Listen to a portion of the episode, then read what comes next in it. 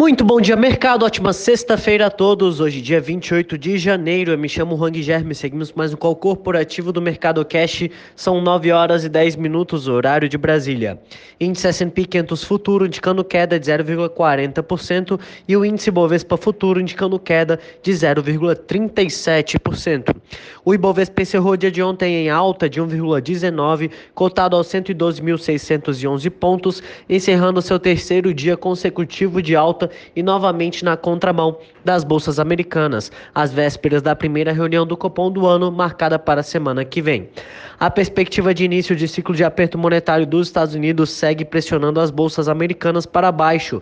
O Dow Jones fechou o dia de ontem em queda de 0,02, S&P em queda de 0,54 e o Nasdaq em queda de 1,40%.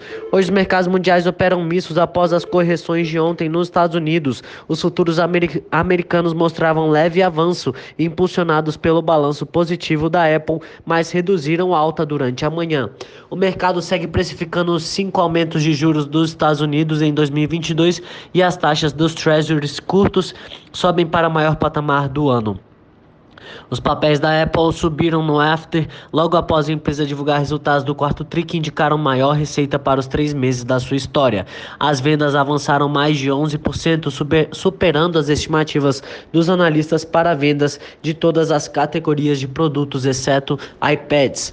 Hoje por lá sairá o índice de preços para despesas com consumo pessoal relativo a dezembro, com expectativa de alta de 0,5% na comparação mensal e 4,8% na anual. Na Europa, na França, a leitura preliminar do PIB do quarto trimestre ficou em 0,7%, frente à expectativa de 0,5%. Na Alemanha, o número decepcionou, ficando em menos 0,07%, ante expectativa de menos 0,3%. Na zona do euro, em janeiro, o índice de confiança de serviços registrou queda para 9,1 pontos, frente à expectativa de 9,5, e a leitura final da confiança do consumidor ficou em menos 8,5.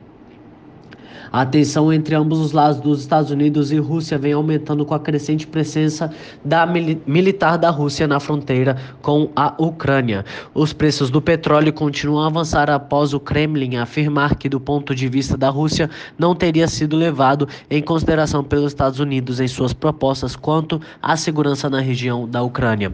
O Eurostox opera em queda de 1,97%. No mercado asiático, os mercados da China ficarão fechados a partir de 31 de janeiro para feriado de uma semana do Ano Novo Lunar Chinês. Aqui no Brasil, Bolsonaro desautorizou seus ministros a continuarem a discussão sobre a PEC dos combustíveis. Segundo veículos de imprensa, o presidente ponderou que a medida traria mais efeitos negativos ao país, com a desvalorização cambial inflação em outros itens. A Folha diz que Guedes deseja é, restringir o corte de tributos apenas sobre o diesel, o que reduziria o impacto fiscal da medida para cerca de 20 bilhões de reais. Hoje haverá mais uma discussão entre técnicos para análise de propostas. Entre as commodities, os contratos futuros do minério de ferro negociados na Bolsa de Dalian fecharam em alta de 7,5%, com atenção às políticas de estímulo da China, que podem levar a demanda pelo metal, e o petróleo Brent opera em alta de 0,7%. No cenário corporativo, temos notícias da Oi, em que acionistas da Oi aprovaram a proposta de incorporação da Oi Móvel em Assembleia Geral Extraordinária. O Conselho Diretor da Agência Nacional de Telecomunicações analisa hoje a venda dos ativos móveis da Oi para seus concorrentes, TIM, Vivo e Claro, podendo representar mais um passo para a alienação do ativo. Melius. O Melius registrou um volume bruto de mercadorias de 1,7 bilhão de reais no quarto trimestre deste ano, uma alta de 77% na comparação anual. A companhia encerrou o quarto tri com um total de 22,4 milhões de contas, o valor é 1,6 milhão maior do que o terceiro trimestre do ano passado. Braskem. Os acionistas controladores da Braskem decidiram adiar uma bilionária oferta de ações da petroquímica, segundo pessoas com conhecimento do assunto, ouvidas pela Bloomberg. Com a piora das condições de mercado, investidores não estavam dispostos a pagar o preço mínimo esperado pela Petrobras e Novo Honor. De acordo com as pessoas, as discussões de preço giravam em torno de 40 reais por ação. Energias Brasil. A EDP Energias Brasil comunicou que solicitou ao operador nacional do sistema elétrico o termo de liberação do início de operação comercial do primeiro trecho da linha de transmissão da EDP Transmissão SP Minas SA com sete meses de antecipação frente ao cronograma da ANEL. Dexco. A Dexco adquiriu participação de 13% na Brasil ao Cubo, especializada em construção modular off-site em estrutura metálica.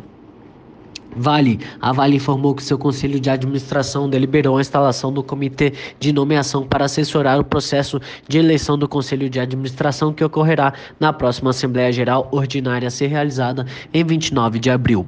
Odontoprev. A Odontoprev informou que a Agência Nacional de Saúde Suplementar afirmou ontem a incorporação societária da sua, da sua subsidiária Mogidonto Planos Odontológicos. Por esta são as principais notícias. Desejo a todos excelente dia e ótimos negócios. Um forte abraço.